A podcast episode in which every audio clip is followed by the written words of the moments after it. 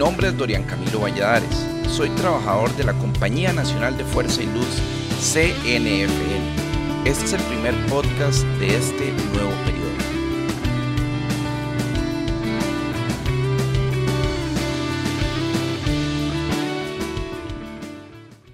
En el pasado ciclo, culminamos los podcasts en el proceso de nacionalización de la Compañía Nacional, que sucedió el 16 de octubre de 1968 en este nuevo proyecto estaremos hablando de la nueva CNFL, una compañía en manos del Estado costarricense, su consolidación, sus nuevas formas de gestión, la democratización del servicio eléctrico, nuevas tecnologías, proyectos hidroeléctricos y en general del crecimiento de esta gran institución posterior a su nacionalización.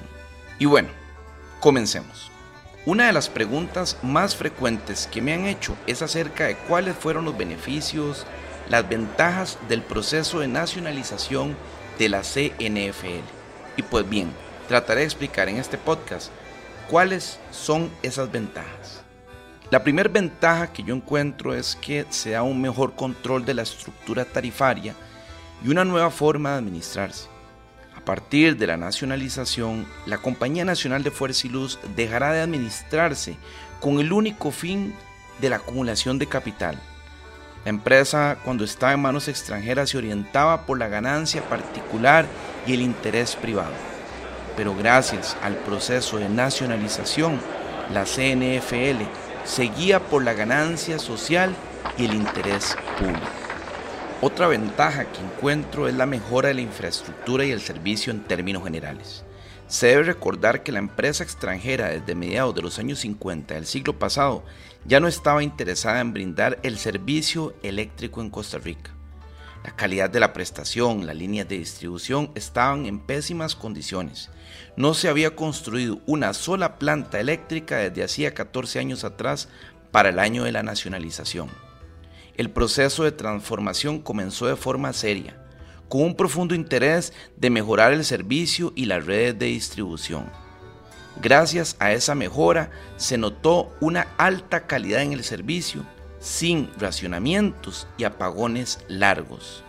Otro beneficio que encontramos es que el servicio eléctrico se transforma, es decir, gira en torno a la sociedad costarricense y no en los accionistas ubicados en Nueva York. La gente pasa a ser lo más importante. Dentro de esos nuevos caminos de la Compañía Nacional de Fuerza y Luz está la producción social y no las formas rentistas del pasado. A partir de la nacionalización de la Compañía Nacional de Fuerza y Luz, se comienza a medir la rentabilidad desde parámetros sociales y la ganancia se entiende como beneficio social y no meramente como excedente empresarial. Las personas que reciben el servicio dejan de ser simples clientes en una relación mercantil de servicio para transformarse en abonados y abonadas, ciudadanos y ciudadanas que con su contribución forman parte importante de la institución. Otro hecho importante de destacar es que con la nacionalización de la CNFL se acaba con el capital golondrina. Todas las ganancias producidas por la compañía cuando estaba en manos foráneas, se iban al extranjero, algo que se acaba de forma inmediata con la nacionalización. A partir de ahí, todo se redistribuye en obras para el mejoramiento del servicio eléctrico. Algo importante después de la nacionalización es la descentralización. La compañía busca ir extendiéndose, y esto le permitirá construir nuevas sucursales para atender de la mejor manera a la ciudadanía. Otro punto importante, la soberanía eléctrica. Antes de la nacionalización, todas las decisiones sobre la electricidad se tomaban en Nueva York y no en Costa Rica. Debemos recordar que todo permiso de ampliación de la red, construcción de nuevas plantas o mejoramiento de la infraestructura estaban supeditados a las órdenes de los dueños que estaban ubicados en Estados oh, Unidos. Por lo cual no existía soberanía eléctrica. El país no podía decidir sobre su propio programa eléctrico. Otro punto es el servicio universal. A partir de la nacionalización, los servicios de electricidad pasaron a ser orientados a metas públicas de bienestar. De allí se emana una obligación legal efectiva de servir a toda la ciudadanía, donde la discriminación y o preferencia estaba prohibida. El servicio universal quiere decir igual calidad de servicio para todas las personas, sin importar las clases sociales. También tenemos una mejora de la cobertura. El servicio eléctrico se extiende a lugares alejados y barrios populares. Es indudable que a partir de la nacionalización, la electricidad toma un carácter de desarrollo inclusivo, por el cual el esfuerzo institucional se aboca a llevar la electricidad a toda la zona servida y además a mejorar la calidad en los barrios populares. Y ya para ir finalizando, veamos la última gran ventaja, la protección de las cuencas hidrográficas. La visión medioambiental cambia profundamente a partir de la nacionalización, donde se comienza un cambio lento pero firme en el tema ambiental, con procesos de reforestación y cuidado de las cuencas hidrográficas. Para el año de 1993 se realiza la apertura del primer proyecto ambiental de la CNFL, el Plan de Mejoramiento Ambiental de la Cuenca del Río Virilla, Plama Virilla con los programas de educación ambiental, manejo de residuos y conservación de bosques. También se crea el programa de conservación de energía y el Centro de Enseñanza Permanente para la Conservación de Energía, asociados a la Ley de Uso Racional de la Energía. Y es que en el tema medioambiental, la Compañía Nacional de Fuerza y Luz dio un giro importante posterior a la nacionalización convirtiéndose en pocos años en una empresa líder en el tema medioambiental. Esas son algunas ventajas y beneficios relevantes de la nacionalización de la Compañía Nacional de Fuerza y Luz el 16 de octubre de 1968. Sin embargo, quedan algunos eventos que a finales de la década de los años 60 vale la pena recordar. El primero de ellos se dio el 16 de mayo de 1969, cuando el señor gerente Carlos Ulate Rivera presenta su renuncia. El señor Carlos Zulate Rivera fue el primer gerente general de la CNFL una vez nacionalizada. Renunció de la empresa para dedicarse a proyectos laborales en el extranjero. Estuvo en el puesto por un periodo de siete meses. Quien sustituyó por más de mes y medio al señor Carlos Zulate fue el señor Edwin Castro Acosta, quien en aquel momento ocupaba el puesto de subgerente de la compañía. Para el 1 de julio de 1969 es nombrado un nuevo gerente en la compañía.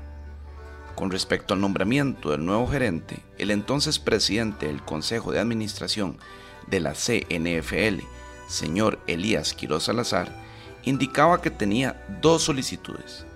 La primera de parte del sindicato CITED, a través de su secretario general, señor Guido Núñez Román, y la otra de parte del personal de jefatura de la empresa.